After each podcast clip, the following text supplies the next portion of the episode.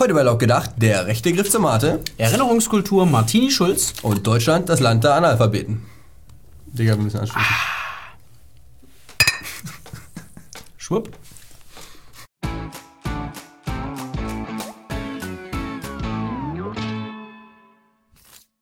Die GroKo steht. CDU und SPD haben sich nun endlich auf einen Koalitionsvertrag einigen können.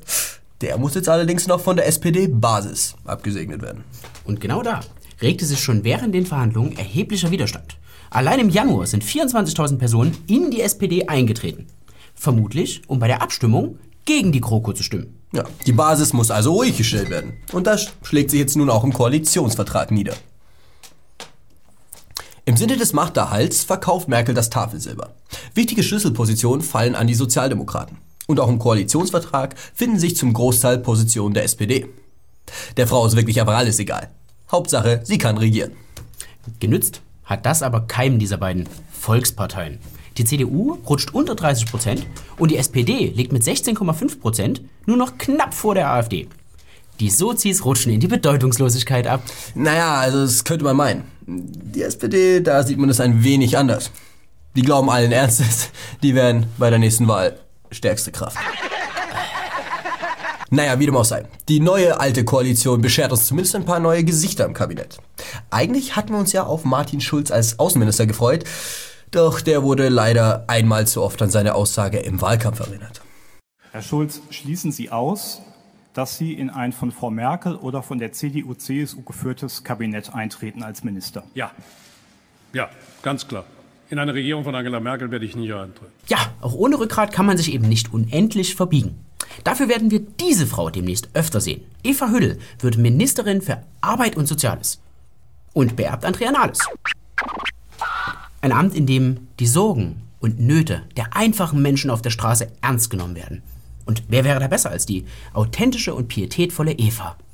fassungslos und äh, bestürzt, traurig und wütend zugleich sein. Dieser feige Anschlag und Ebenfalls neu im Kabinett ist Horst Seehofer. Er ist jetzt Minister für Bau, Inneres und Heimat. Ja, und der Hust, der dürfte über die Zugeständnisse an die SPD nicht so erfreut sein. Aber hey, der Typ hat jetzt ein Heimatministerium. Ja, damit lässt sich der zahnlose Tiger mega gut besänftigen und der Streit mit Merkel, der ist vergessen. Der neue AfD-Abwehrminister möchte sich jetzt um den Strukturausbau im ländlichen Raum kümmern. Für sein geplantes Heimatmuseum jedoch erntet er im Netz nur Spott und Hohn. Viele finden den Begriff Heimat nämlich rückwärtsgewandt und fühlen sich an dunkle Zeiten erinnert.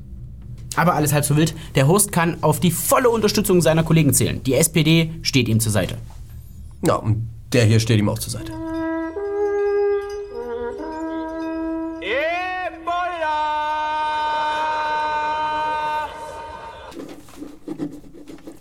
Bei den Rechtschreibkenntnissen von Schülern nimmt der Verfall schon dramatische Züge an. Zwar können Schüler heute kreativer schreiben als noch vor 40 Jahren, machen dabei aber doppelt so viele Rechtschreibfehler. Kreative Rechtschreibung. Das ist auch was. Oder nennen wir es künstlerische Freiheit. Das klingt fortschrittlich. Auch im Bereich Mathematik erfüllen immer weniger Schüler die Mindeststandards. Und wenn wir in diesem Staat von Standards reden, dann sind wir schon auf ganz, ganz niedrigem Niveau. Ja, besonders erschreckend sind die Zahlen in Berlin. Das zeigen die aktuellsten Ergebnisse der Vergleichsarbeiten, die Berliner Drittklässler unter dem Namen Vera 3 schrieben. Unter 24.000 geprüften Grundschülern haben gerade mal ein Viertel die erforderlichen Standards geschafft. Ja, und eigentlich wären die Zahlen ja auch unter Verschluss geblieben. Wäre es nur für den schulinternen Gebrauch. Aber dank eines aktuellen Urteils des Bundesverfassungsgerichts wurden die Zahlen jetzt veröffentlicht. Wie zu erwarten, fallen die Ergebnisse für Kinder mit deutscher und nicht deutscher Herkunftssprache unterschiedlich aus. Aber auch für deutschsprachige Schüler sind die Zahlen alarmierend. Gerade einmal 5% schaffen die Rechtschreibkategorie optimal und 40% sind auf der untersten Stufe. Die fehlenden Rechtschreibkenntnisse führen Rechtschreibexperten vor allem darauf zurück, dass eine Methode angewendet wird, die da heißt Schreiben lernen nach Gehör. Ja, und da lernt man dann die kreative Rechtschreibung. Und was Hänschen nicht lernt, Integration durch Sprache wird da verständlicherweise schwierig. Aber so ganz ohne Lesen und Schreiben funktioniert es da nun auch nicht. Und deshalb bietet Berlin nun für Grundschüler ab der ersten Klasse Türkischunterricht an. Weil deutsche Sprache ist Sperrsprache. Weißt? naja, für Kinder ist es ja wichtig, dass sie die Sprache auch im Alltag hören. Und wenn man nur über Grundkenntnisse in einer einzigen Sprache verfügt, da kommt man in Berlin immer noch am weitesten, wenn man Türkisch kann. Wir alle kennen es. Ob in den Kommentarspalten der Tagespresse oder bei Diskussionen auf Facebook. Es regiert der rechte Mob.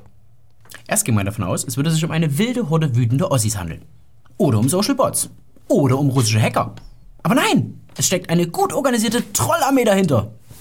Die organisiert sich über Chatplattformen wie Discord und ist natürlich militärisch organisiert. Es gibt eine Rangordnung mit Generälen, Offizieren und Gefreiten. Ihre Waffen sind sogenannte Memes. Die werden in einer Trollfabrik produziert und damit der politische Gegner attackiert. Außerdem stehen manipulierte Bewertungen und Fake-Accounts auf ihrer Agenda. Die Tagesschau beruft sich auf einen Leak des Twitter-Accounts Alt-Right Leaks. Dieser veröffentlichte interne Informationen der Mediengorillas, in der dazu aufgerufen wird, Fake-Accounts von Türken und Syrern anzulegen und über diese Fake-Accounts dann Falschinformationen zu streuen. Experten sehen diese Strategie schon umgesetzt. Zuletzt tauchten wohl vermehrt deutsch-israelische Profile auf, die zu AfD-Themen twitterten. Besonders sind Prominente im Fadenkreuz der Miliz. Erst kürzlich ist der bekannte Influencer und Polizistensohn Jan Böhmermann einer Attacke entkommen. Er wurde glücklicherweise im Vorfeld von einem befreundeten Nachrichtendienst gewarnt. Aber die Gefahr ist damit nicht endgültig gebannt. Weitere Anschläge sind schon in Planung. Ziel ist es zum Beispiel, die Diskussion um den neuen ARD-Film Flucht ins Ungewisse zu beeinflussen. Und da kann jeder Klick tödlich sein. So Freunde, die Folge ist schon wieder vorbei. Ihr kennt das Spiel. Abonnieren, teilen und kommentiert doch eure Meinung, wie lange ihr glaubt, dass die GroKo halten wird. Und wer die Kokosnuss geklaut hat. Und achtet auf eure Rechtschreibung. Ach ja, und sollte euch dieses Format gefallen, dann Äh, folgt uns doch einfach bei Patreon. ja, zum Beispiel. Bis nächste Woche, Freunde. Haut rein!